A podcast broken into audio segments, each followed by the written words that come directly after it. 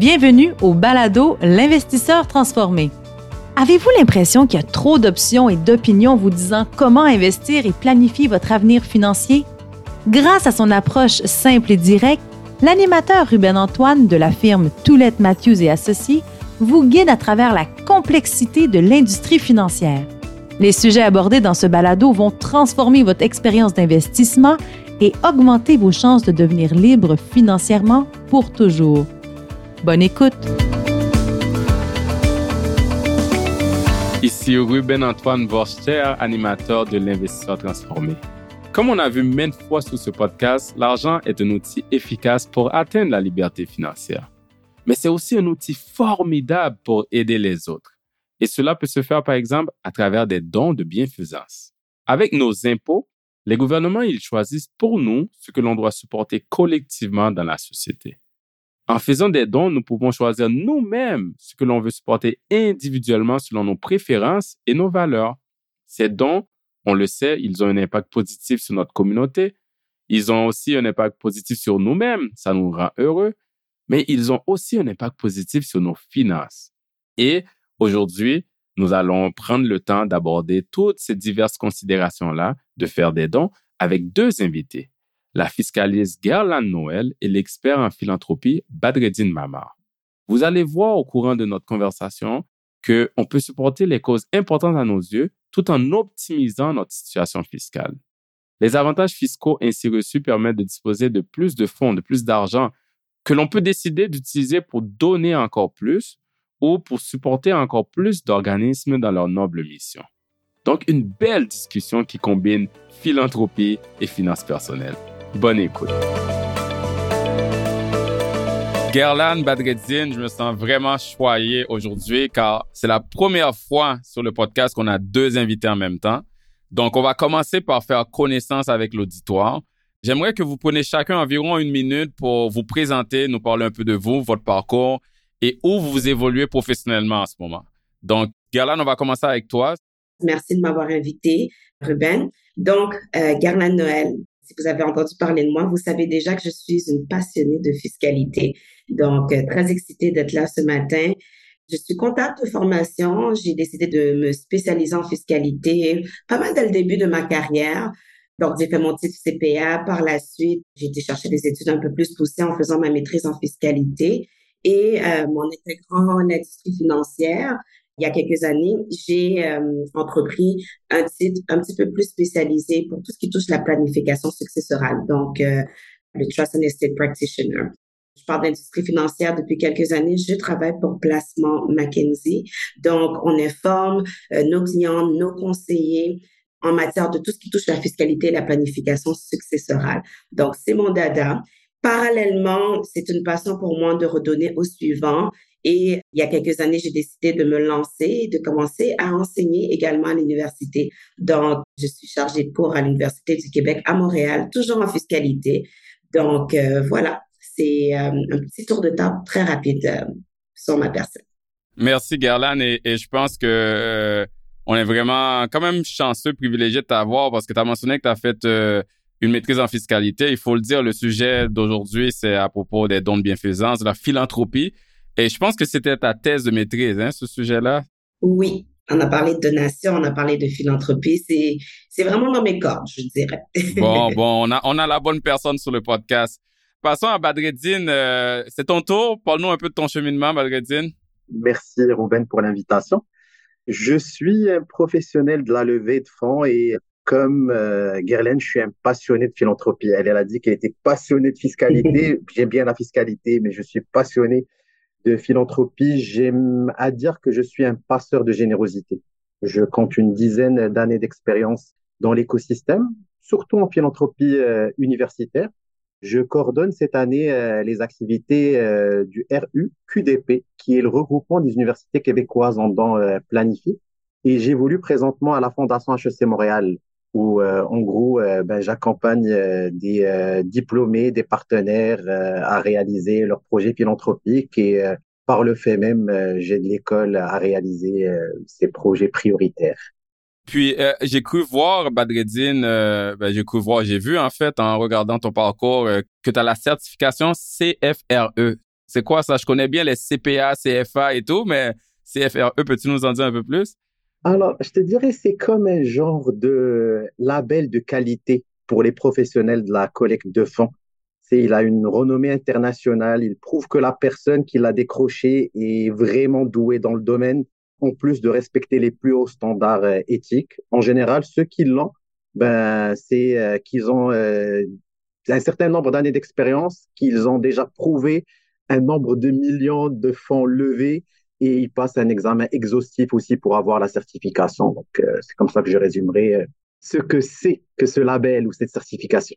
Vraiment intéressant. Hein. Comme je disais tantôt, on voit souvent des certifications en finance, mais j'en apprends tous les jours qu'il y en a dans tous les domaines. Donc, on a définitivement euh, un expert fiscaliste sur le podcast et un expert philanthropique. donc, je pense qu'on va être bien accompagné aujourd'hui. Badreddine, si on continue un peu avec toi, je comprends, comme tu l'as si bien décrit, que tu connais très bien le secteur des fondations, euh, des organismes lucratifs, des organisations de charité. Parle-nous un peu, pour mettre la table, euh, du paysage philanthropique au Québec et au Canada. Le secteur euh, de bienfaisance, c'est à peu près 170 000 organismes. 86 000 organismes de bienfaisance enregistrés et 85 000 organismes sans but lucratif. Ça organise des activités d'intérêt public qui touchent presque tous les aspects de la vie sociale. Ça va du sport à la santé, euh, à l'enfance, en passant par le journalisme, les services de soutien social. Le secteur est un important moteur économique dans le sens qu'il génère à peu près 2,4 millions d'emplois et à presque 8,3% du PIB. C'est euh, des chiffres qui datent euh, de l'année dernière. Puis à ces 2,4 millions d'emplois, il faudrait ajouter l'équivalent d'un million d'emplois à temps plein si on comptabilise l'ensemble des heures euh, de bénévolat faites par les Canadiens chaque année. Donc, c'est à peu près 3,4 millions de personnes qui gravitent euh, autour euh, de ce secteur. Maintenant, au Québec, le poids du secteur est encore beaucoup plus prononcé parce que ça représente 10% du PIB et ça emploie à peu près 600 000 personnes, dont 79% sont des femmes. Donc, euh, en, quelque sorte, je suis une anomalie dans le secteur. Euh, il n'y a pas encore beaucoup de testostérone dans le secteur. Ça reste très, très féminin. Vraiment intéressant. Euh, mais toi, personnellement, comme tu nous l'as partagé plus tôt, Badreddine, tu travailles plus en philanthropie universitaire. Est-ce qu'il y a des particularités propres au secteur philanthropique dans le milieu de l'éducation? Définitivement. La philanthropie universitaire, c'est comme un peu une grande fête des anciens élèves les diplômés mettent euh, la main à la poche pour soutenir leur alma mater parce qu'ils considèrent qu'elle a été comme une rampe de lancement pour eux dans la vie. Il faut aussi garder à l'esprit que cela peut rendre la fête un peu exclusive en limitant les ressources de financement. Parce que, sais, si la fondation, euh, je sais pas moi, du CHU Sainte-Justine, pour ne pas la nommer, euh, s'adresse à tous les Québécois, ben nous, on s'adresse d'abord, par exemple, à HEC Montréal, à nos 100 000 diplômes c'est notre segment, c'est notre euh, clientèle.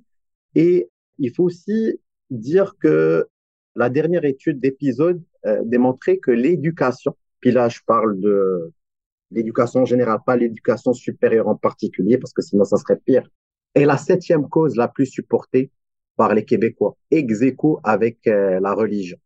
Loin, loin, loin après la santé, les services sociaux, l'enfance, les aînés, etc et elle ne figure même pas parmi les dix causes jugées les plus touchantes par les Québécois. Alors, la philanthropie universitaire, par contre, comme la philanthropie hospitalière, a tendance à disposer d'équipes solides au niveau de la levée de fonds, au niveau du soutien. On a aussi la chance de pouvoir mener des campagnes majeures extrêmement ambitieuses. Là, je pense à la dernière euh, campagne euh, Campus Montréal, c'est HEC, UDM, Polytechnique, qui avait permis d'amasser plus de 600 millions de dollars. Je pense à l'UCAM qui vient de terminer euh, sa campagne 100 millions d'idées où ils ont ramassé plus de 100 millions de dollars. À McGill qui vient de terminer une campagne à 2 milliards de dollars. Euh, puis à, l'Université de Toronto qui vient de terminer une campagne à 3 milliards de dollars. Donc, c'est ça, je dirais, c'est annuellement, c'est très difficile, mais lorsque vient le temps de mettre en place des campagnes majeures, ça permet de déplacer des montagnes.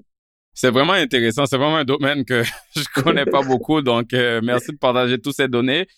Avec tout ce que tu viens de dire, Badreddine, on comprend que le milieu philanthropique est très étendu. C'est dans plusieurs secteurs, Mais clarifions quelque chose.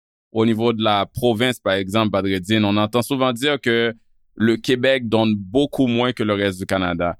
Il y a certaines données qui montrent que le don québécois est environ deux fois inférieur au don moyen du reste des autres provinces. Selon toi, qu'est-ce qui expliquerait ce phénomène? Est-ce qu'on a moins la fibre philanthropique au Québec? Il y a plusieurs explications. Pour moi, la première explication, c'est le fait qu'on dispose au Québec d'un filet social robuste qui peut laisser penser que les besoins sont moins urgents. Ayant ce filet-là, euh, que ce soit au niveau de la santé, que ce soit au niveau des services sociaux présents, ben, on se dit pas besoin de faire un don. Non, c'est un bon point parce que je pense que il y a des recherches qui ont montré que la philanthropie était plus vive dans les régions où il y a un écart de richesse ou d'inégalité sociale plus élevé. Donc, veut ou pas, le Québec, l'impôt est plus élevé, mais cet impôt-là fournit un certain coussin social, euh, qu'on pense aux garderies moins chères, aux allocations familiales, les gens passent. Je comprends ce que ça veut dire, ça peut être une influence ou une, philanthropie un peu moins vive. Euh. Tu as complètement raison parce que effectivement le corollaire du filet social, c'est qu'on est certainement un des endroits en Amérique du Nord les plus imposés. Donc euh, doublement, on se dit, ben déjà, on fait notre part au niveau de l'impôt, puis en plus, on a un filet social imposant, donc pas besoin de faire euh, des dons. On est très axé quand même sur le bénévolat. Et on oublie souvent que dans tout l'aspect philanthropique, la donation d'argent, c'est une chose, mais le don de son temps, c'est également quelque chose. Donc, c'est pas rare de voir ou d'entendre certaines personnes dire, ben, peut-être que je donne pas de l'argent, mais je donne de mon temps. Je fais X, Y, Z nombre d'heures par année en bénévolat. Et donc, moi, je pense que je considère que je fais ma part par rapport à donner au suivant. Donc, il y a ça aussi. Peut-être que c'est dans notre culture, dans notre mentalité. Tu as complètement raison. C'est un très, très bon point. Mais reste que les Canadiens font autant de bénévolat, si ce n'est plus que les Québécois aussi. Pour moi, mm. c'est deux phénomènes qui devraient s'additionner. C'est le bénévolat de compétences devrait s'additionner à l'aide financière apportée aux organismes qu'on soutient. Le don en temps et le don en argent, les deux. Je suis totalement d'accord. Ça devrait être combiné, ça devrait s'additionner. Puis c'est euh, la dernière étude d'épisode, parce que c'est l'étude la plus exhaustive euh, au Québec, puis peut-être même au Canada, elle laissait entendre que 38%, c'est pas peu, 38% de Québécois estiment que la responsabilité philanthropique appartient d'abord au gouvernement. C'est énorme. Donc, c'est vraiment, il y a aussi un blocage euh, culturel, d'après moi, en plus de tous les éléments. Par contre, pour bien étayer et bien comprendre ce décrochage, on considère toujours des données brutes. Quant au, Ruben naturellement a dit le don moyen au Canada versus le Québec. Mais on oublie de dire que le Québec, on a le PIB par habitant, à peu près le neuvième PIB par habitant au Canada. Je veux dire qu'il y a huit provinces et territoires qui ont un PIB par habitant plus important au Québec. Donc, quand on ramène ça à la vraie richesse détenus au Québec par les Québécois, ben peut-être qu'on est plus généreux, mais on prend des chiffres dans l'absolu. Et puis on dit, ah, le moyen au Canada versus le Québec. C'est un très bon point. Il y, a, un ajustement à faire dans la comparaison des données. Tu as mentionné qu'il y avait d'autres raisons qui pourraient expliquer pourquoi qu'on reste dans les données brutes. Par contre, pourquoi le Québécois donne moins? Oui, je pense que le fond de la tradition, c'est religieuse catholique, puis qui a été juste par la suite, quand on s'en est débarrassé, le gouvernement a pris le relais, ça n'a pas arrangé les choses. On se dit, ben, c'est pris en charge par quelqu'un d'autre. Justement, euh, on est beaucoup moins religieux au Québec, hein, puis 41% euh, des dons en moyenne vont à la religion et à cause que la pratique religieuse est plus faible au Québec relativement par rapport à d'autres euh, provinces. À première vue, on a l'air de moins donner, mais quand on ajuste pour la religion, les dons vers la religion, c'était très similaire. Donc, euh, c'est un bon point de toujours regarder, oui, les données brutes, mais aussi d'aller un peu plus en profondeur pour voir avec quelques ajustements. La langue qu'on parle fait pas qu'on est moins généreux nécessairement. Il faut juste regarder les données d'une bonne façon. Exactement.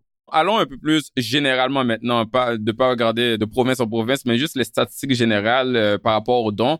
Depuis les 30 dernières années, il y a des données qui montrent que le nombre de personnes qui donnent est en déclin.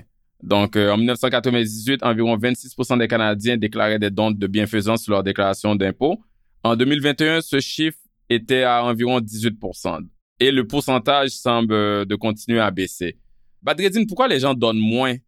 Tu as raison. On assiste à une baisse euh, drastique du nombre de donateurs, mais qui est compensée par des dons plus élevés de la part de ceux qui restent. Et donc, c'est pour ça que ça retarde aussi une remise en question dans l'écosystème parce qu'on se dit, bon an, mal an, on continue de lever le même nombre de dollars. Mais si tu veux, imagine que nos donateurs sont un peu comme une équipe de super-héros. Mais voilà, ces super-héros vieillissent. Là, je parle des matures et des baby boomers. Et les défis économiques, appelons-les des vilains, l'inflation, euh, le coût de l'accès à une propriété pour les jeunes, les dettes étudiantes, ben, ces vilains-là, ils mettent nos héros à l'épreuve. Alors, la génération X a fait face à plusieurs chocs économiques, euh, de grandes vagues de chômage. Les jeunes, plus récemment, qui sortaient de l'université, ils ont trouvé en face d'eux euh, la Covid, alors leur, leur entrée sur le marché de l'emploi a été très difficile. Et les super-héros eux-mêmes commencent à douter de certaines organisations caritatives. Ils se disent, il y en a trop. C'est au Québec, il y a 13 000 euh, fondations, par exemple. Ils veulent plus de transparence, ils veulent plus d'efficacité. Puis leurs enfants, maintenant, ils cèdent aux sirènes de nouveaux super-pouvoirs comme le financement participatif, la philanthropie de compétences. Gerlin en parlait tantôt. Ils veulent être partie prenante, ne souhaitent plus juste envoyer un chèque ou faire un don euh, en ligne. Tu sais, ils donnent on achète un produit associé à une marque maintenant, pas nécessairement en envoyant justement un chèque comme faisaient euh, leurs parents ou leurs euh, grands-parents. Alors, je ne suis pas encore résigné, mais je ne pense pas qu'on va inverser la courbe, euh, c'est overnight. Pour stopper l'hémorragie, il faut continuer de les sensibiliser, commencer aussi plus tôt cette sensibilisation au niveau des écoles primaires et il faut innover, trouver de nouvelles façons de les impliquer. Bref, il faut créer de nouveaux costumes pour nos héros pour qu'ils restent euh, dans l'écosystème. C'est très pertinent ce que tu dis. Euh, moi, je parle souvent d'éducation financière, euh, mais on dirait qu'il faut aussi une éducation philanthropique. Donc, quand tu dis de commencer à sensibiliser les jeunes, moi, je le sais que je le fais avec mes enfants dans leur éducation financière. En fait, ma fille a des petits pots, là, un pot pour l'épargne, un pot pour dépenses, puis il y a un troisième pot qui s'appelle don. Félicitations. Puis en décembre, on, a commencé ça dès qu'elle avait trois ans et demi, quatre ans. Et donc, chaque mois de décembre, on lui dit de choisir euh, où elle veut donner. Tu sais, elle choisit des choses qu'elle comprend, mettons les animaux, des choses comme ça. Mais ça commence jeune, comme l'éducation financière ou l'éducation alimentaire, manger bien. Ben, l'éducation philanthropique, c'est quelque chose que les gens savent pas. Et puis c'est pour ça qu'on qu'on fait le podcast aujourd'hui. Mais je pense, Badreddine, tu nous as éclairé euh, quand même bien sur les les mouvements et le paysage philanthropique. Avant qu'on rentre dans le côté un peu plus technique, parlons du pourquoi. Pourquoi, selon vous, on dit que les dons diminuent, on dit que c'est nécessaire pour la société. Pourquoi il est important de faire des dons? Premièrement, si on le regarde d'un point de vue un petit peu plus sociétal, le gouvernement ne peut pas répondre à tous les besoins. Ça, c'est la réalité pas répondre à tous les besoins en matière de recherche par rapport euh, aux différentes maladies. Je pense au cancer parce que c'est courant. peut pas répondre à tous les besoins par rapport aux personnes qui sont peut-être sans abri. Donc, simplement pour nommer quelques exemples, les universités, oui, qui sont financées par le gouvernement, mais qui aspirent à faire plus. Donc, le gouvernement est limité dans son enveloppe budgétaire, mais il y a plus de besoins. Donc, lorsqu'on comprend, et j'ai nommé peut-être des grands exemples, mais on aurait pu ramener ça aussi à la, pourquoi les communautés religieuses ramassent de l'argent, ben c'est pour permettre justement de pouvoir qu'ils puissent eux-mêmes continuer à redonner aux suivants. S'il n'y a pas de fonds, et eux ne sont pas financés par le gouvernement. Si les membres ne donnent pas de donations, ben l'œuvre ou le, la raison d'être plutôt de ces organisations-là ou de ces organismes-là pourra plus subsister. Donc, pour permettre à une raison, une cause de pouvoir subsister ou continuer, ben, il faut que les gens donnent. Je suis complètement d'accord avec toi, Garland. On s'entend qu'on peut pas se fier au gouvernement pour couvrir tous les besoins de la société et, non plus aux corporations à but lucratif. Tu sais, c'est rare qu'une euh, compagnie, une grosse corporation va avoir comme mission euh, de protéger une ancienne forêt ou d'enlever des plastiques dans l'océan. Puis le gouvernement peut pas euh, s'assurer que tout. Il y, y, aura toujours des champs d'activité qui sont un petit peu moins couverts ou un petit peu négligés. Complètement d'accord. Et toi, Badreddine, est-ce que tu as d'autres points que tu aimerais ajouter à ça sur pourquoi il est important de faire des dons? Moi, je pense qu'il est important de faire des dons d'abord par simple égoïsme, parce que la générosité est positivement corrélée au bonheur. Ce geste tout simple, magnifique, permet de libérer de la sérotonine et de la dopamine en quantité. Et sérieusement, quand on le fait, ben, il y a une béatitude qui nous envahit. Ce geste offre aussi un certain pouvoir puisque ce geste reflète nos valeurs, nos croyances. Pas par hasard qu'on choisit euh, de financer une cause, c'est parce que ça nous rejoint, c'est parce que ça nous interpelle, ça renvoie peut-être à notre enfance, à ce qui nous a été inculqué à l'école ou par notre famille, euh, par tradition familiale, etc. Le geste en soi, il annonce le futur collectif qu'on souhaite construire. C'est ça encourage le changement social qu'on souhaite naître. Alors, ce geste aussi, parce qu'on le pose, il est multiplicateur. Parce que rien qu'en le posant, en en parlant aussi, ben, ça encourage d'autres à le faire. Et donc, ça fait accélérer la roue de la générosité. Donc, euh, c'est là les principaux éléments, euh, je dirais. Donc, euh, on doit le faire par égoïsme crasse et par altruisme total. Ah, j'adore les mots que tu utilises parce que c'est vrai, ça dit ce qui est vrai. Ça peut être un beau mélange. Et même si on dit le mot égoïste, ça peut être un beau mélange d'égoïsme et d'altruisme. Les recherches sur le bonheur l'ont prouvé. J'ai fait un podcast à la mi-septembre là-dessus euh, sur est-ce que l'argent fait le bonheur euh, avec un chercheur qui a étudié le bonheur en fait. Et il l'a dit, euh, c'est prouvé que donner rend heureux définitivement. Donc, on donne pour notre propre bonheur, pour aussi, comme Garland a dit, pour aider sa communauté pour construire un monde meilleur, surtout sur par rapport à ce que les gouvernements peuvent pas faire. Et vu que tu as mentionné le mot égoïsme, on peut pas éviter ça, euh, euh, Badreddine. Certaines personnes donnent aussi pour le reçu fiscal. Quand on donne, on reçoit. Hein, on reçoit un sentiment de bien-être, une société meilleure, mais aussi un avantage fiscal. Les gouvernements y ont compris la valeur et l'importance des organismes pour notre société, donc ils, ils, veulent fournir des incitatifs fiscaux à faire des dons. Gerland, justement, est-ce que tu peux nous dire un peu plus sur les incitatifs fiscaux et comment ça fonctionne? on décide de donner un très beau chèque. Donc, qu'est-ce que le gouvernement me donne en retour? Parce que la loi l'impôt sur le revenu et son équivalent au Québec nous donne un avantage fiscal en ce que si on fait un don admissible, on peut aller chercher un crédit d'impôt lorsqu'on est un particulier, donc comme vous et moi.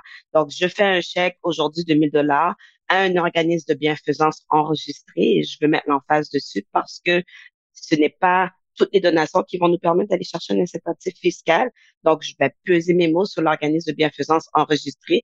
Donc, un organisme de bienfaisance enregistré de façon très sommaire ou très simple, c'est un organisme autorisé par le gouvernement à émettre des reçus.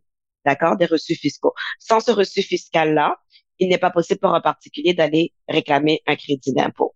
Donc, j'ai donné mon 1000 dollars j'ai reçu un reçu officiel et lorsque je vais produire ma déclaration fiscale, je vais pouvoir réclamer un crédit d'impôt qu'on dit non remboursable qui va permettre de diminuer ma facture fiscale. Donc, simplement faire attention avec la notion que ce soit non remboursable parce qu'un crédit d'impôt non remboursable vient diminuer notre facture fiscale. Et si notre impôt est réduit à zéro, le double avantage derrière un crédit pour don de charité, c'est que si on n'a pas pu utiliser la totalité cette année, on peut l'utiliser dans l'une des cinq années suivantes. Puis sans aller trop dans les détails, si on parle d'amplitude, si on pense à quelqu'un qui a un revenu quand même assez élevé et fait un don, euh, je sais pas, moi, de 10 000 environ, on parle de combien, euh, à quel niveau peut s'élever l'avantage fiscal avec un don de 10 000? Nos premiers 200 dollars sont toujours calculés à raison, par exemple, si on se fiche juste au fédéral, vont toujours être calculés à raison de 15% Mais ensuite, l'excédent de 200 dollars va être calculé encore si je me fie juste au fédéral, soit à 29% ou soit à 33% selon notre palier d'imposition. Donc, vous savez, au Québec, au Canada, plus on gagne de revenus, plus notre taux d'imposition augmente. Donc, on dit qu'on est dans un système à taux d'imposition progressif. Donc, les dons suivent cette logique-là, alors que c'est pas le cas pour tous les autres crédits d'impôt qui existent. Donc, un particulier qui gagne des revenus très élevés. Je prends un chiffre comme ça, quelqu'un qui 200 000.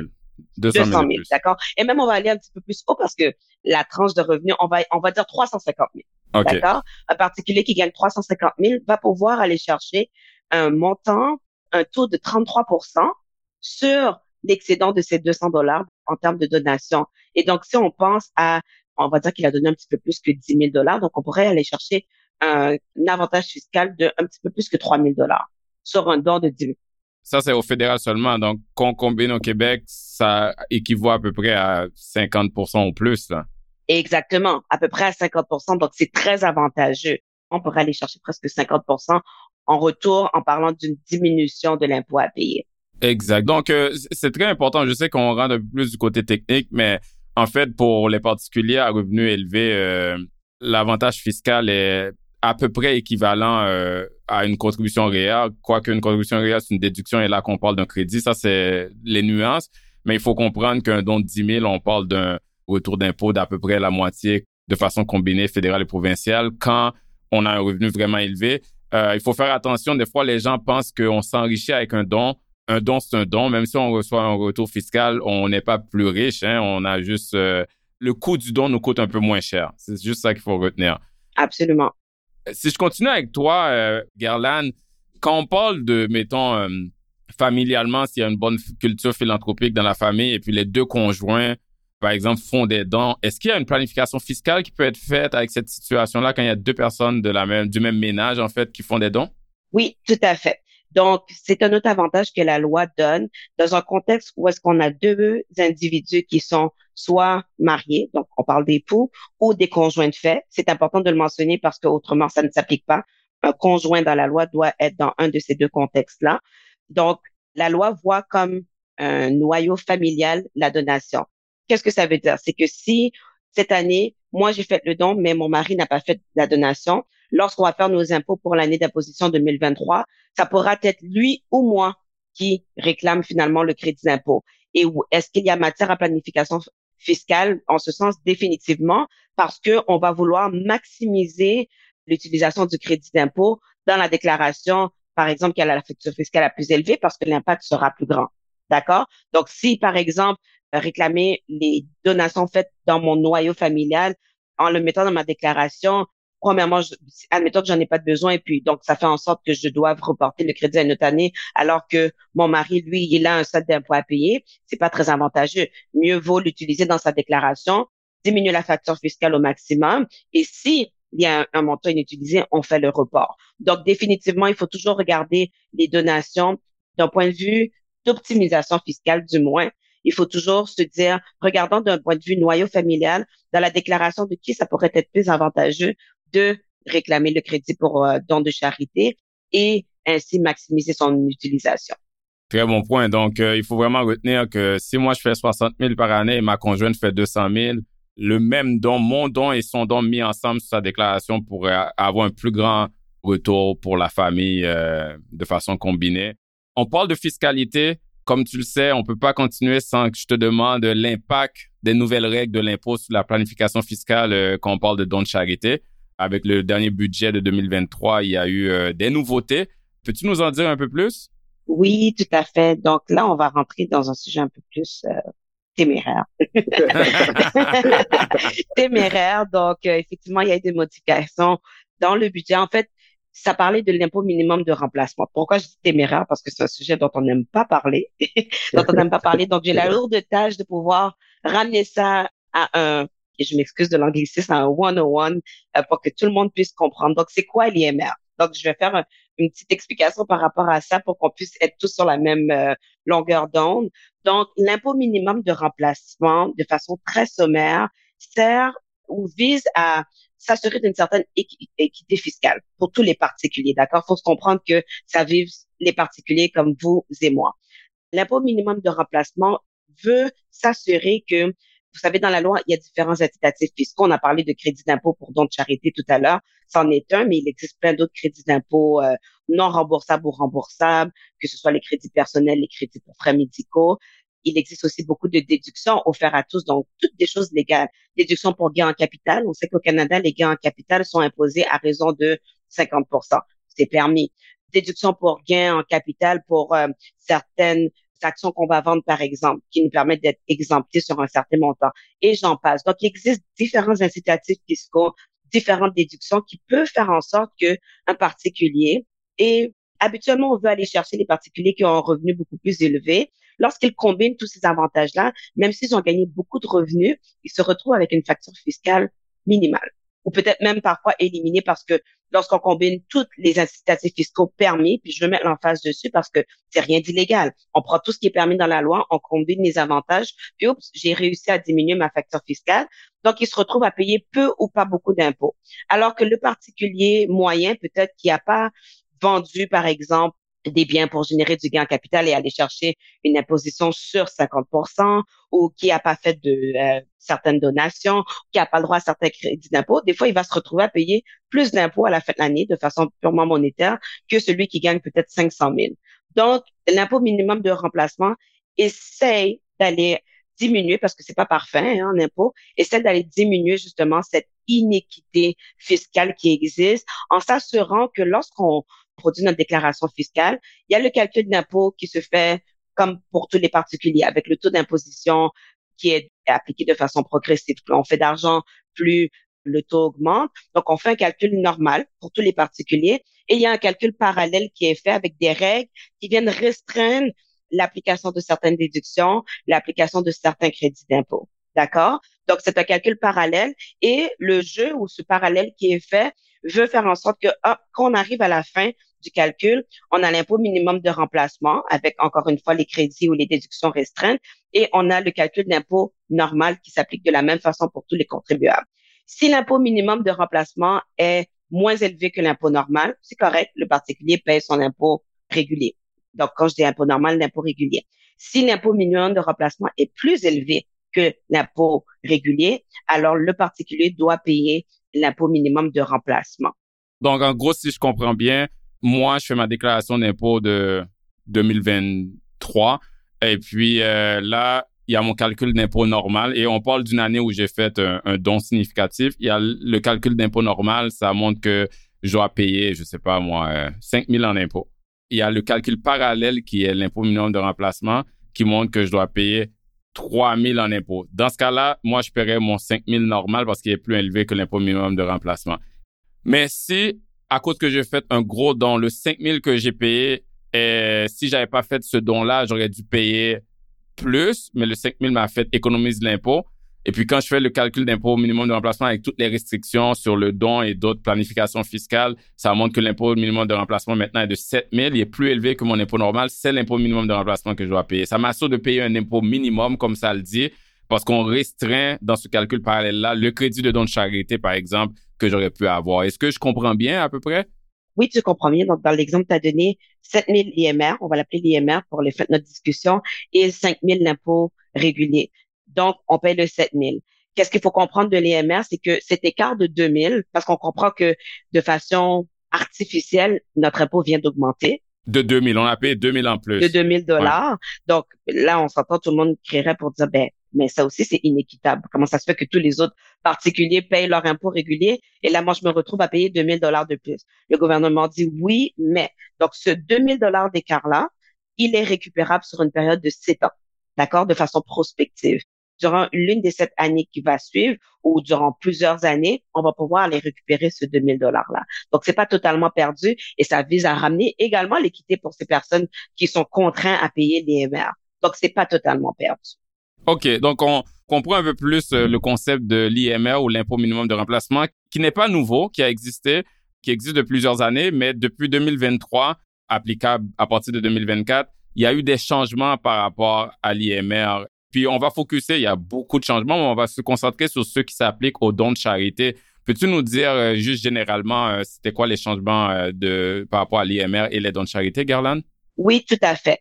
Parce que dans le calcul d'origine de l'IMR. Je vais vous épargner la formule euh, pour les faits de notre discussion. Il faut savoir que on pouvait tenir compte de 100% des crédits d'impôt. Donc, parmi ces crédits d'impôt-là, à quelques exceptions près, parmi ces crédits d'impôt-là, naturellement, il y avait le crédit pour don de charité. Dans les propositions énoncées dans le cadre du budget, et je vais mettre l'emphase sur le mot proposition parce qu'il faut savoir qu'en date d'aujourd'hui, il n'y a pas encore une date précise euh, d'application, à part qu'on nous dit que ça devrait être pour 2024 on nous dit qu'on ne veut plus permettre que 100% des crédits d'impôt non remboursables soient considérés, mais que seulement 50% euh, des crédits soient considérés. Et ça, ça vient affecter les particuliers qui font des dons parce que justement, notre avantage est vu comme étant réduit. Et donc, on est un petit peu plus sujet à être impacté par l'IMR parce que là, même si dans les faits, on affecte la donation, peut-être que je vais être rattrapé par l'IMR. Le deuxième élément que je crois qui vient impacter toute la question des donations, c'est la notion du gain en capital. Et pourquoi je parle de gain en capital lorsque je parle de donation? Je pense qu'on pourra en reparler peut-être un peu plus tard. Il faut savoir que lorsqu'on fait une donation, il y a qu'est-ce qu'on appelle une disposition. Lorsqu'on parle de donation d'argent, c'est une chose, mais si par exemple on parle de donation d'action ou de donation d'un bien, donc je donne un bien de valeur, une voiture par exemple, qui a accumulé la valeur, je la donne à un organisme. Il faut savoir que parallèlement au fait que l'organisme va me donner un reçu fiscal, d'un point de vue fiscal, pour ma part, je suis considéré comme ayant disposé ou ayant vendu ma voiture à sa pleine valeur. Donc, elle a juste valeur marchande. Ça peut générer de l'impôt. Donc, on sait que le gain en capital, lui, va être considéré à 50% Donc, c'est un avantage, c'est quand même un avantage fiscal. Dans le cadre de l'IMR, à la base, dans son calcul, à la base de considérer seulement 50% l'IMR venait considérer 80% de gain en capital comme étant imposable. Dans les nouvelles règles, le gouvernement veut remonter ce pourcentage-là à 100% Donc, même dans un contexte de donation, ça va venir impacter. Pas de la donation en argent, mais parce que il existe d'autres types de donations, ça va venir impacter le particulier qui sera assujetti à l'EMR. OK. Et, il faut le dire, hein, on, veut partager, euh, survoler, je veux dire, euh, toute l'implication des nouvelles règles, mais on comprend que c'est un calcul, comme tu l'as dit euh, plutôt, Garland, quand même complexe. Le but, c'est pas que vous comprenez toutes les tenants et aboutissants euh, des règles fiscales autour de l'impôt minimum de remplacement. Ce qu'il faut retenir, c'est qu'il y a eu des changements. C'est un petit peu complexe. C'est un petit peu moins avantageux relativement de faire des dons, surtout des dons en placement. Donc, faites-vous accompagner, allez voir vos fiscalistes pour pouvoir mieux vous guider là-dessus, surtout si vous voulez faire des dons d'ici la fin de l'année, mais aussi dans le futur. Donc, quelque chose à faire attention du côté plus fiscal quantitatif. À quoi faut-il faire attention euh, d'autres qu'on parle plus du côté qualitatif maintenant euh, qu'on veut faire des dons? Est-ce que vous avez des exemples d'autres choses que les gens doivent penser quand ils veulent faire des dons? Définitivement, l'organisme, ben, j'allais dire avec qui on fait affaire, mais c'est pas plutôt ça, à qui on décide de donner parce que tout à l'heure, j'ai parlé de reçus fiscaux. Je vous disais que la seule façon que vous pouvez vous qualifier pour réclamer un crédit pour don de charité, il faut absolument que vous ayez un reçu officiel. Donc, si l'organisme pour une raison quelconque. Soit que l'organisme, premièrement, n'est pas considéré comme un organisme de bienfaisance enregistré. C'est pas le cas pour tous les organismes. Ils n'ont pas les numéros requis pour pouvoir vous permettre d'avoir un reçu officiel. Donc, si ils ne sont pas enregistrés ou si peut-être leur numéro a été révoqué, donc, sachez que vous, même si vous avez fait votre don de 10 000 dollars, malheureusement, vous n'allez pas pouvoir réclamer votre crédit d'impôt. Donc là, ça devient la responsabilité du donateur de s'assurer que l'organisme à qui il décide de donner est en règle selon ce que prévoit la loi de l'impôt sur le revenu. Et juste pour aider les auditeurs, auditrices, euh, sur le site web de l'Agence du revenu du Canada, il y a la liste complète euh, des organismes qui sont enregistrés. Donc, c'est la façon de voir si euh, l'organisme est encore en règle, du moins fiscalement, pour émettre des reçus fiscaux. Et je vais le dire parce que c'est très populaire maintenant je pense que c'est un bon point que tu amènes, Garland. C'est très populaire maintenant, les plateformes de financement participatif, la crowdfunding, comme GoFundMe. On le voit des fois sur les médias sociaux, supporter euh, quelqu'un de malade et tout ça. C'est très louable de le faire si on veut supporter quelqu'un, mais c'est important de dire que faire une contribution, un don même à une plateforme comme GoFundMe ne permet pas de recevoir un reçu fiscal. D'autres exemples, ça peut être si on fait un don à un ami là, qui, qui est dans une impasse, euh, ça c'est pour aider notre ami, mais notre ami ne peut pas émettre un reçu fiscal. Il y a aussi euh, qu'on veut supporter des projets internationaux, à moins qu'on le fait à travers un organisme qui est enregistré ici. On peut bien supporter, euh, je sais qu'il y a des gens qui supportent un projet en Haïti, par exemple, quand je parle de ma communauté, ben ça ne veut pas nécessairement dire qu'on va recevoir un reçu fiscal si c'est important pour nous dans nos impôts. Donc, de regarder si ça se fait à travers un organisme qui est ici. Est-ce que vous, vous avez d'autres, on, comprend qu'on ne reçoit pas toujours le reçu fiscal. Est-ce que vous avez d'autres exemples, Badreddine ou Garland, par rapport à ça? Après, 24% de Québécois font des dons à la caisse d'un commerce. C'est très, très populaire. Ben, là aussi, ça s'applique. Euh, on ne peut pas avoir un reçu fiscal. C'est un très bon point parce qu'on le voit, hein, on va au IGA ou, n'importe quelle épicerie, puis ils demandent un don pendant qu'on paie notre facture. Euh, j'ai appris dernièrement, par exemple, que à un certain niveau, on peut aller à la caisse de service à la clientèle pour recevoir un, don. Ah oui, mais il faut aller. Oui, j'ai appris ça dernièrement. Euh, dans, dans, une émission sur, sur les dons de Pierre-Yves McSween, euh, j'ai appris ça. Euh, même lui avait l'air d'être étonné de ça. Mais justement, ça prend une étape de plus. Hein. C'est pas pendant qu'on paye notre facture. Il faut après dire un instant, je vais aller là. Puis, puis aussi, des fois, tu sais, quand on fait notre épicerie, on fait juste dire rajoute un 5 dollars il faut que ça soit un certain montant minimal. Il y a beaucoup d'organismes, en fait, pas juste à l'épicerie, qui émettent des reçus de dons seulement si on donne minimalement, on va dire, 20 dollars. Donc, ça, c'est quelque chose à faire attention aussi. Si on compte faire des petits dons de 5 à 10 dollars, vaut mieux les regrouper ensemble, faire un don de 20 dollars à n'importe quel organisme si c'est leur limite pour recevoir un reçu fiscal. Donc, euh, très bon point. Mais Badreddine, vu que tu as répondu là-dessus, euh, je continue avec toi. On vient tous d'augmenter un peu notre éducation philanthropique, mais si quelqu'un se dit, euh, jusqu'à maintenant, j'ai des belles informations, j'aimerais commencer ou continuer à donner à un organisme, mais tu parlais du paysage tantôt, il y en a tellement, je ne sais pas où commencer, je me sens un peu perdu là-dedans sur lesquels choisir. Ça, c'est quoi tes suggestions, Badreddine, pour quelqu'un qui veut commencer? Tu as raison, il, est en fait tout à fait normal de se sentir euh, un petit peu perdu vu le grand nombre euh, d'OBNL dans l'écosystème. Tu sais, au Québec, il y en a 15 000. C'est sûr qu'au moment de faire le tri et de vouloir choisir, etc., mais c'est un peu comme choisir un restaurant. Il faut commencer par se dire, euh, ben, qu'est-ce que je veux manger? Après ça, aller voir les reviews. Ben, c'est la même chose. Il faut s'informer minimalement. Donc, il y a un travail qu'on doit faire en amont euh, il faut demander à des amis, se rappeler que qu'adopter une cause, c'est comme voter. Ben, on peut pas voter sans aller lire euh, la plateforme électorale d'un candidat ou d'un parti. Ben, c'est la même chose. Il faut aller euh, s'informer sur leur impact, aller lire le dernier rapport annuel, peut-être leur rapport financier, s'informer de, sur la gouvernance de cet organisme-là, voir c'est qui leur partenaire institutionnel, c'est qui leur partenaire corporatif, voir le scope de leur euh, intervention aussi. Puis après ça, dans, en connaissance euh, de cause, une fois qu'on a épulché euh, les réalisations, l'empreinte, l'impact, la gouvernance, là, on peut être confiant et adopter une cause. Puis je sais qu'il y a des agrégateurs d'organismes, etc., et des répertoires d'organismes, mais je crois qu'on ne peut pas faire l'économie de ce travail-là en amont avant de choisir un organisme. Puis, je pense que la bonne nouvelle aussi, euh, on parle du nombre d'organismes au Québec, 15 000. La bonne nouvelle, c'est qu'il y en a pour tous les goûts. Euh, si je dis ça comme ça, selon nos valeurs, hein. quelqu'un peut décider je veux supporter l'art, quelqu'un c'est quelque chose au niveau de la santé parce qu'il y a eu un obstacle euh, au niveau de la santé qui avait frappé un proche. Quelqu'un d'autre, c'est les enfants, le sport. Donc, il y en a pour tous les goûts. Ça, c'est la bonne nouvelle, mais c'est sûr qu'il y a du travail à faire là-dedans, définitivement.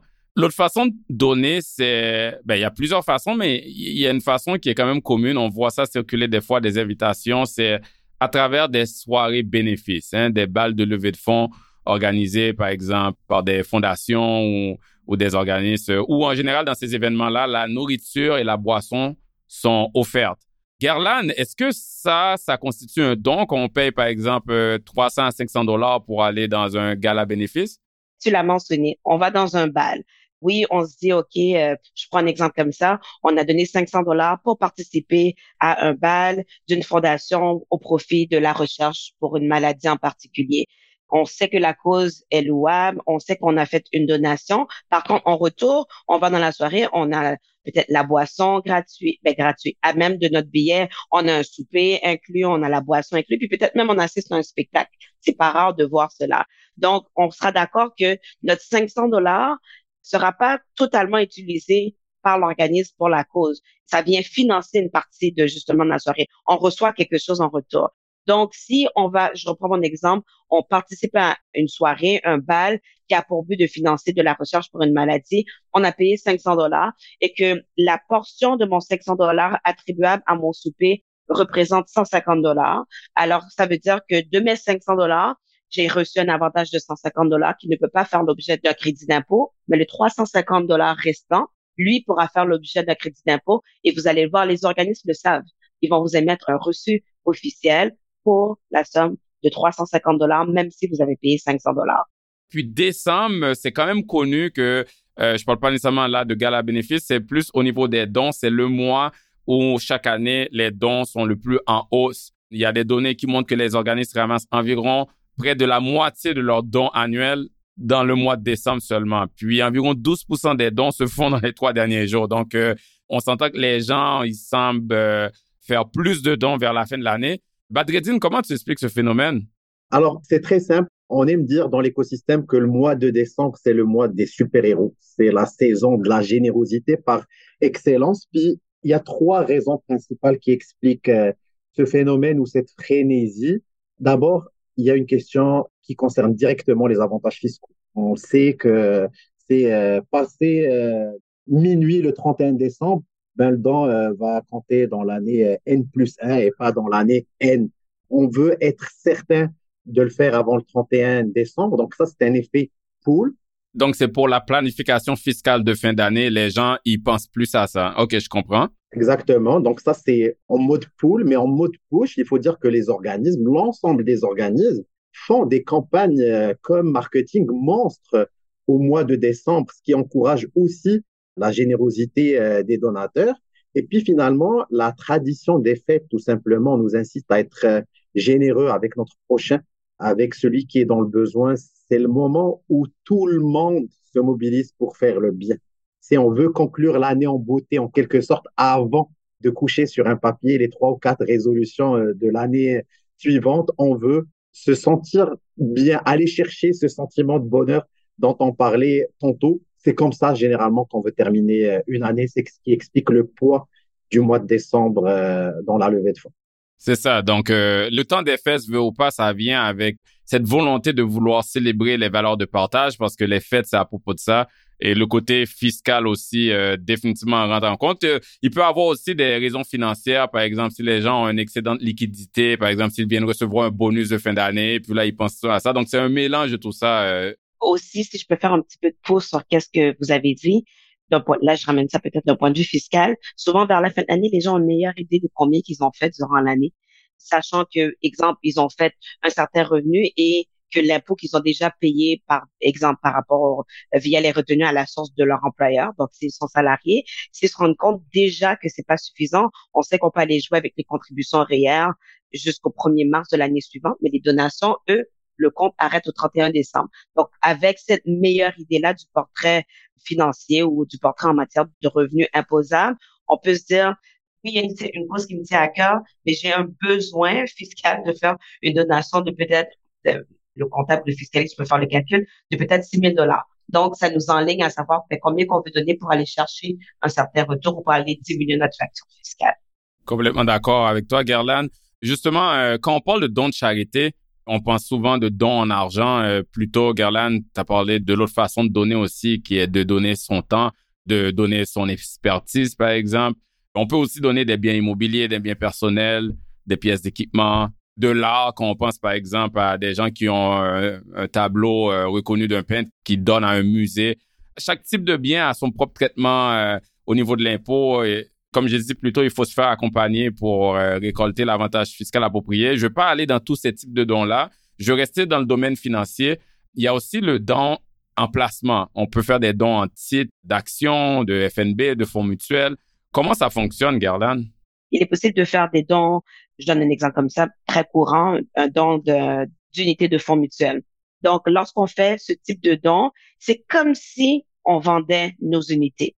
Donc, la loi parle de vente réputée, euh, si on veut, ou est-ce que on va faire un calcul pour calculer c'est quoi la valeur accumulée pour aller chercher un certain gain en capital? L'avantage lorsqu'on fait ce type de donation, c'est qu'on ne paiera pas d'impôt sur le gain en capital. Je mentionne encore toutefois qu'il faut que ce placement, le placement soit admissible.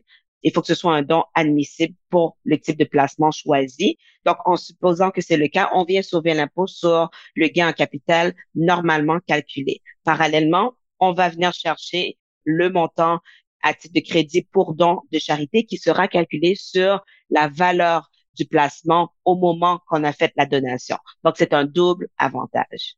Donc, par placement admissible, tu as mentionné fonds mutuels, ça peut être des actions, ça peut être des obligations. Donc, euh, tout ce qui est un peu placement euh, que les gens ont tendance à avoir avec leur conseiller de de portefeuille traditionnel, ils peuvent faire un don directement sans le vendre à des organismes qui veulent supporter, c'est ça? Absolument. C'est vraiment intéressant que tu partages ça, Garland, parce que je pense que il y a plusieurs personnes qui savent pas que cette option-là existe et s'ils veulent supporter un organisme, oui, ils peuvent faire un don en argent d'un montant qu'ils avaient sur leur compte de banque, mais il y a beaucoup de personnes aussi qui ont des placements. Ils, pensent qu'ils doivent, pour générer les fonds pour faire le don, vendre le placement et après faire le don. Et en faisant ça, ils génèrent un gain en capital si le placement avait bien performé dans le passé. Et ce gain en capital-là, ils sont imposés dessus. Donc ça, c'est comme tu l'as si bien expliqué, c'est une façon de faire le même don en donnant l'argent, le placement directement à la fondation, mais pas payer l'impôt sur ce gain en capital-là, alors que dans les deux cas, ils reçoivent leur crédit. Donc c'est comme un win-win parce que ils, ont un avantage plus élevé, mais ils continuent à supporter euh, l'organisation en question. C'est vraiment intéressant ça. Si on reste dans le domaine de faire des dons en placement, mais pour les gens qui ont des investissements dans une corporation, est-ce qu'on parle d'entrepreneurs, de professionnels incorporés qui font souvent des investissements directement dans leur compagnie de gestion, est-ce qu'il y a un avantage supplémentaire, Garland, à faire des dons en placement à partir d'une corporation? Absolument.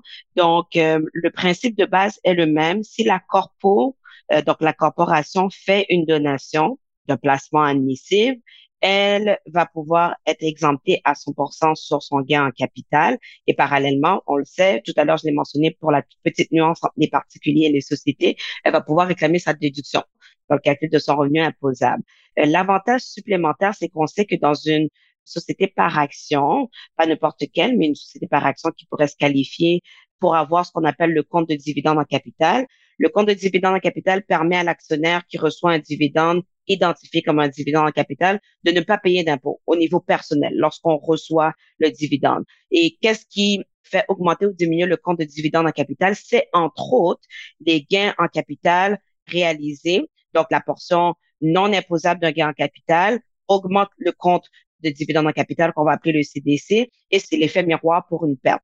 Donc, toute portion du gain en capital non imposable réalisée sur des biens que l'on a disposés ou qu'on a disposé de façon réputée, donc comme si on avait vendu, va venir augmenter le CDC. Donc, dans l'exemple qu'on a donné pour la discussion qui nous concerne aujourd'hui, en faisant une donation d'un placement admissible, j'ai mentionné tout à l'heure que 100% du gain vient d'être considéré comme étant non imposable. La loi est assez bien faite pour permettre donc qu'à la place que ce soit juste le 50% habituel qui augmente le CDC, 100% du gain réalisé sur votre placement admissible que vous avez donné va venir augmenter le CDC. Et dès qu'il y a un montant positif dans le compte de dividende en capital, ce montant-là peut être reversé à l'actionnaire de façon totalement libre d'impôt. Donc, on parlait de win-win tout à l'heure. Là, on vient de tripler finalement l'avantage lorsque on utilise une corpo.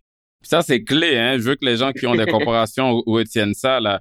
Parce que moi, dans mon, mes responsabilités de gestion de portefeuille, dans ma pratique courante, il y a des transactions dans le portefeuille. S'il y a des gains, les gains s'ajoutent à ce compte de suivi, si on veut dire, un compte fiscal de dividende en capital. Donc, euh, des fois, moi, je vais appeler mes clients, leur dire, vous avez le droit de faire un retrait sans impôt de votre corporation de, je sais pas, moi, 50, 100 000, dépendant de combien le solde de ce compte-là. Ça, c'est juste en vendant des actions, des placements en général. Là, on fait un don donc, euh, on a tous les avantages que Galan a mentionné plus tôt, mais ce don-là crée un plus grand euh, solde dans le compte dividende capital, donc une plus grande opportunité de faire des retraites de la compagnie sans impact fiscal. Donc, on aide un organisme, on supporte une cause et aussi on optimise euh, notre fiscalité corpo-perso. Donc, c'est amazing. Donc ça, c'est le genre de choses que des gens dans notre domaine, on est très excités. mais, mais parlons d'autres façons de donner. Badreddine, est-ce qu'il y a d'autres façons de donner? Euh, je sais que des fois, on parle d'assurance, de legs testamentaire. Peux-tu nous en dire un peu plus là-dessus? Bien sûr, il existe, oui, différents véhicules euh, dedans, mais les deux que tu viens de citer sont de super moyens pour aider des organismes. C'est l'assurance vie euh, représente un effet de levier non négligeable pour les organismes. C'est un véhicule qui reste très accessible et ça permet de faire une différence ou un don significatif tout en bénéficiant d'un certain avantage fiscal parce que, à titre d'exemple, nos primes d'assurance annuelles, ils peuvent faire l'objet d'un traitement euh, fiscal, euh, par exemple. Puis, c'est très important aussi au cas où on ne souhaiterait pas euh, tout de suite bénéficier de cet avantage fiscal. notre succession va, elle, pouvoir en bénéficier plus tard, si jamais on transfère pas tout de suite la propriété à l'organisme. Maintenant, pour les dons testamentaires, ils ont l'avantage, à la différence de l'assurance vie, de ne pas entamer tout de suite de notre vivant nos budgets, parce que euh, c'est un don euh, différé, donc nos budgets discrétionnaires euh, restent en place. Puis notre succession, elle, va certainement pouvoir en bénéficier. Ça va agir comme un petit bouclier fiscale pour notre succession. Les deux véhicules permettent d'offrir un, revenu prévisible en quelque sorte pour l'organisme par le truchement et le fait de l'espérance de vie. C'est un organisme peut se dire que dans 20 ans, dans 25 ans, je vais pouvoir compter sur tel capital d'essai ou tel leg qui va arriver. Si on peut pas le programmer à la journée près ou à l'année près, on veut que nos donateurs vivent le plus longtemps possible en santé, mais du reste, ben, ça permet d'avoir euh, une certaine assise financière pour les organismes. Puis, pour les donateurs, c'est une extraordinaire manière de, en quelque sorte, même faire passer les valeurs qui ont transcendé leur vie, même après leur décès. On le sait parce qu'ils ont soutenu telle ou telle cause, parce qu'on va leur rendre hommage, euh, parce qu'on va euh, reconnaître ce don, même après leur décès. C'est, moi, je trouve que ces deux véhicules de dons extrêmement pertinents. Très bon point, merci. Euh, je pense que ça fait un bon survol de tout ce qui est de philanthropie. il y en a beaucoup plus à, à dire, mais à un moment donné, il faut, faut décider où arrêter. Je pense qu'on a fourni de bons outils aux auditeurs en termes de ça ressemble à quoi le paysage philanthropique, c'est quoi les différentes façons de donner, qu'est-ce qu'il faut faire attention quand on veut faire un don et différentes autres considérations? Donc, euh, je vous remercie beaucoup euh, de vous être prêté au jeu d'avoir partagé votre expertise là-dessus. Pour le mot de la fin, si cela vous convient, j'aimerais quand même euh, que chacun d'entre vous vous partagiez quel organisme ou cause vous supportez et pourquoi on arrive dans le mois le plus occupé en termes de dons. donc, euh, je pense que c'est une bonne façon de finir. Je vais commencer avec toi, Gerlan. Est-ce que tu peux nous dire un peu euh, c'est quoi la cause principale que tu supportes? Oui, tout à fait. Je dirais que de façon presque ex aequo, les deux causes principales, donc plus peut-être commune pour tous, moi, la cause du cancer est une cause qui me tient particulièrement à cœur. J'ai connu de près ou de loin différentes personnes qui ont été atteintes donc, ça me touche depuis longtemps. Donc, parmi mes donations, on va voir qu'il y a toujours une portion importante qui va à la cause du cancer de façon générale et euh, de façon ex aequo, la communauté religieuse. Donc, pas juste d'un point de vue local, d'un point de vue général. Donc, je mets ça dans un ensemble. Je dirais que ce sont les deux causes auxquelles je contribue de façon assidue et plus importante. Merci beaucoup, euh, Gerlan. Et toi, Badreddine?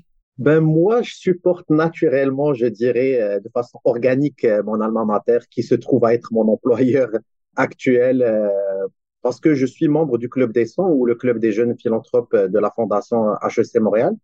Je supporte aussi la Maison des enfants, le Dauphin de Laval, parce que c'est une cause qui me tient à cœur, parce qu'ils font un travail extraordinaire avec les enfants de 0 à 12 ans, et parce que je suis aussi administrateur de cet organisme-là et je soutiens aussi des initiatives basées au Maroc, mon pays d'origine aussi. Donc, je dirais que c'est euh, les trois causes euh, que je soutiens présentes.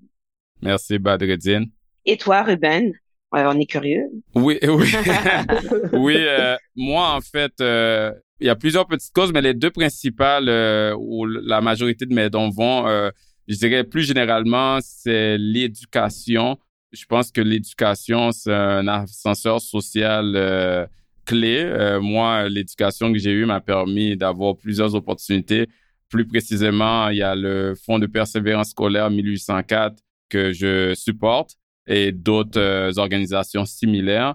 Et l'autre cause qui me tient vraiment à cœur, où je contribue non seulement en argent, mais aussi beaucoup en temps, c'est tout ce qui est lié à l'élévation économique des gens qui sont un peu plus désavantagés. Donc, tout ce qui est l'émancipation financière, un peu parce que c'est lié avec mon intérêt dans le domaine que je travaille, mais le type de clientèle avec lesquels que je travaille ont tendance à être quand même euh, assez aisés financièrement. Donc, du côté personnel, c'est ma façon de contribuer à d'autres personnes qui ont moins d'avantages financiers. Donc, là-dessus, je suis impliqué beaucoup sur une organisation qui s'appelle Microcrédit Montréal et aussi sur d'autres organisations comme le Black Web Club ou le groupe 3737. Donc, euh, c'est pas mal ça. C'est les deux causes qui me sont les, plus chères à mon cœur.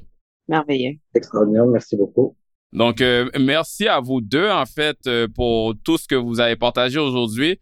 Aux auditeurs et aux auditrices, je vous invite à choisir dès maintenant, si vous l'avez pas déjà fait, une cause, une mission ou une organisation que vous voulez supporter. Et s'il vous plaît, faites un don dès maintenant. C'est important pour tout le monde, la société et pour vous aussi. Mais avant tout, J'aimerais vous remercier sincèrement pour votre écoute du podcast tout au long de l'année. on revient encore une fois pour une nouvelle saison en 2024. Donc, j'ai hâte de, de vous y retrouver. D'ici là, je vous souhaite une joyeuse période des fêtes et une bonne fin d'année. Merci. Merci, Ruben. Merci. Vous venez d'écouter L'investisseur transformé, animé par Ruben Antoine. Veuillez visiter le site web tma-invest.com pour vous abonner au balado, demander une copie gratuite du livre L'investisseur transformé et pour en savoir plus sur la façon dont notre firme aide les investisseurs à atteindre leurs objectifs financiers. Merci.